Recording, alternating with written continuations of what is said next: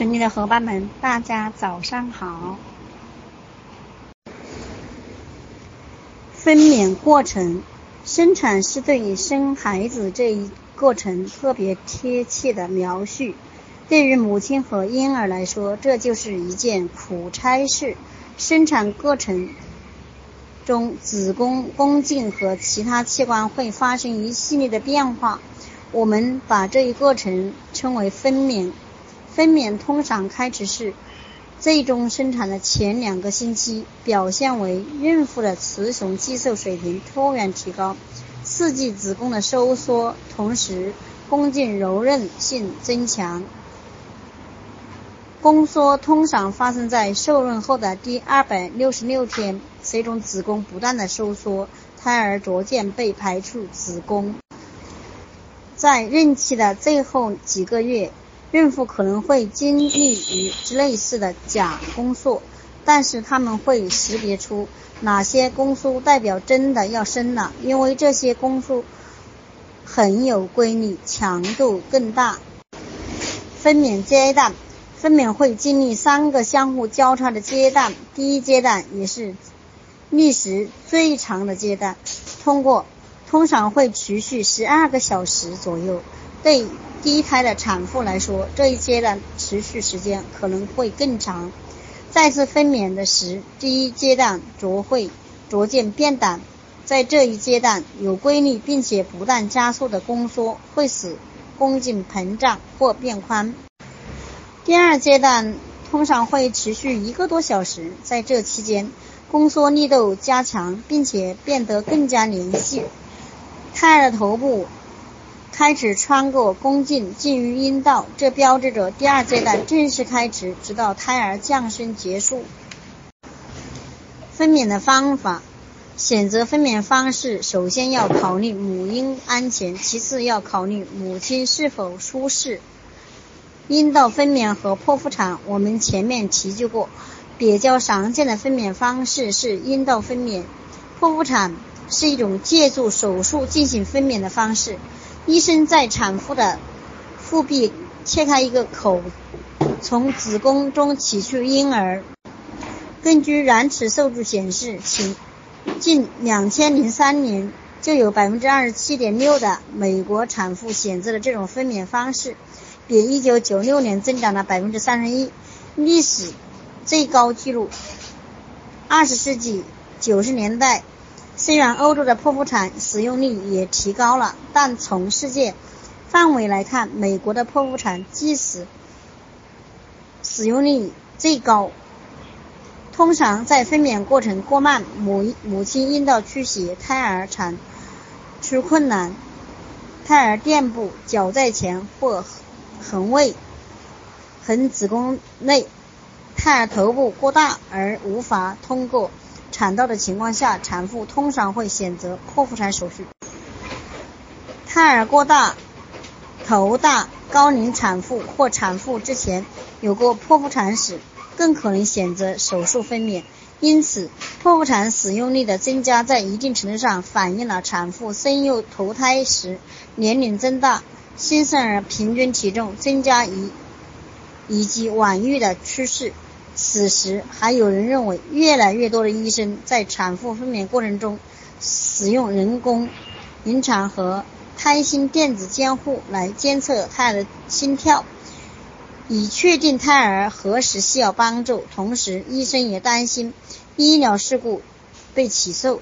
另一方面，产妇也害怕难产，也没有别叫，也没有别那些交往时候。接受镇痛药的产妇发生更高的剖腹产风险。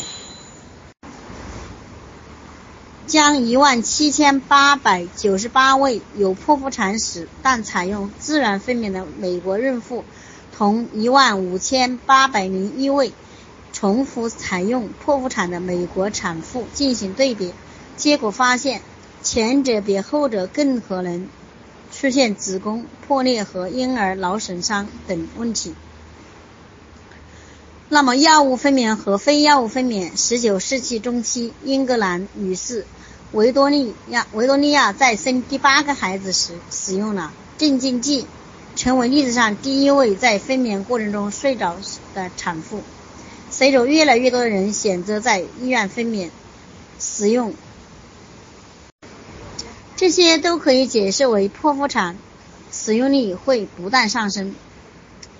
随着剖腹产使用率的迅速增加，从1996年起，在剖腹产手术中的孕妇选择阴道分娩的比例已经下降到百分之六十三。因为人们逐逐渐了解其中的危危险，在三幺三三二八位早期有剖腹产手术史的产妇中，与采与人采用剖腹产的孕妇相比，选择自然分娩造成婴儿在分娩过程中死亡率极高十一倍。使用一米过滤反反反复麻醉变得更普通。如今，即使是在剖腹手术中，医生也很少使用会导致产妇失去意识的全面麻醉。通常，如果产妇或愿意或者西药，医生会为其实施局部麻醉。在整个分娩过程，产妇还能保持清醒，能够参与和整个分娩过程中。能否在产后立刻照顾新生儿？局部麻醉会走到哪些将疼痛感染传递给大脑的神经通道？目前，产妇也可以接受令人放松的镇静镇痛剂，来减轻分娩的时的疼疼痛。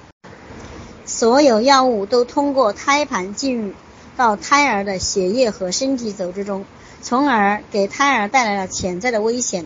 人们不断探索分娩的其他方法，将药物使用剂剂量降到最低，以便与父母的能量，父母能最大化的参与到分娩过程中。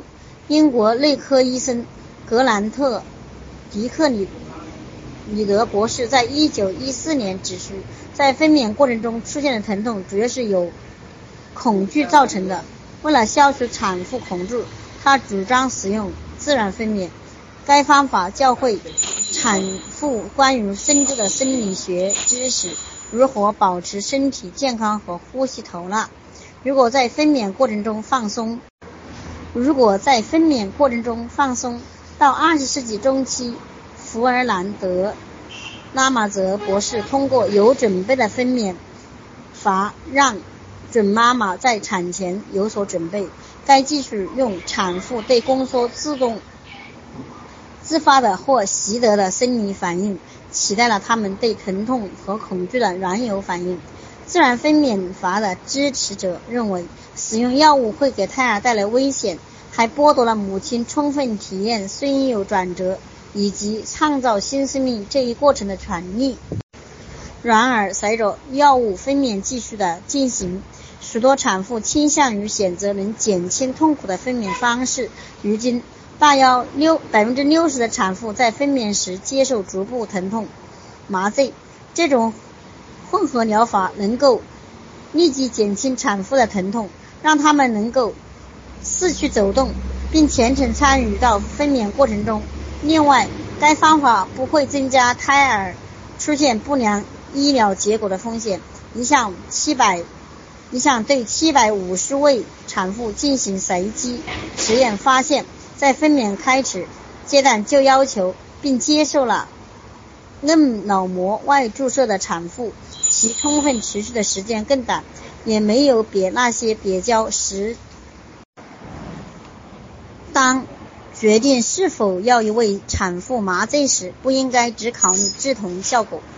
止痛效果，产妇对分娩经历的满意度更取决于在整个过程中她参与制定决策的程度、与专业护理人员的关系以及对她分娩的预期。社会文化态度和习俗也会对分娩过程发挥作用。在很多传统文化中，孕妇的分娩都有助于参与，有助产士参与。有些有。这些人经验丰富，能够为产妇提供感情支持，还会全程陪护在产妇身旁。十一项随机控制研究发现，与没有产妇同时，十一项随机控制研究发现，与没有做产试陪同的产妇相比，有做产试陪同的产妇分娩持续的时间更短，较少使用麻醉，较少使用产钎和剖腹产手术。